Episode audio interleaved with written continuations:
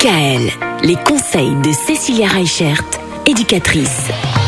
Alors Cécilia, on parle cette semaine de la scolarisation particulière euh, qui est proposée aux, aux élèves en situation de handicap. On a parlé hier du primaire avec les classes Ulysse.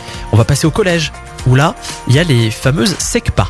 Ça veut dire section d'enseignement général professionnel adapté. En fait, euh, la SECPA, c'est vraiment au niveau du collège. Ça accueille les jeunes de la sixième à la troisième, avec des difficultés scolaires qui sont importantes, qui ne sont généralement pas résolues euh, juste euh, en ayant du soutien scolaire. hein. C'est des enfants qui peuvent avoir plusieurs difficultés ou plusieurs handicaps, mais qui ne sont pas forcément non plus dans une déficience intellectuelle.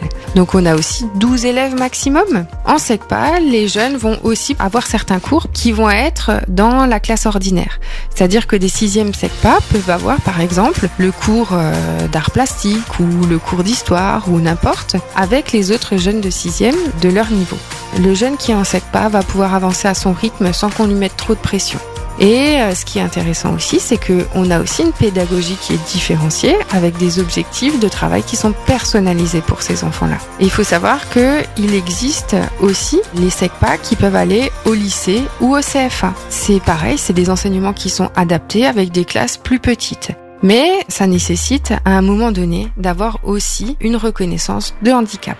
Il y a autre chose d'ailleurs au lycée que les SECPA hein, pour accompagner euh, les élèves en situation de handicap, me semble-t-il. C'est ce qu'on appelle les AESH. Alors les AESH, on les trouve euh, pas forcément euh, que au collège, on peut les trouver dès la maternelle.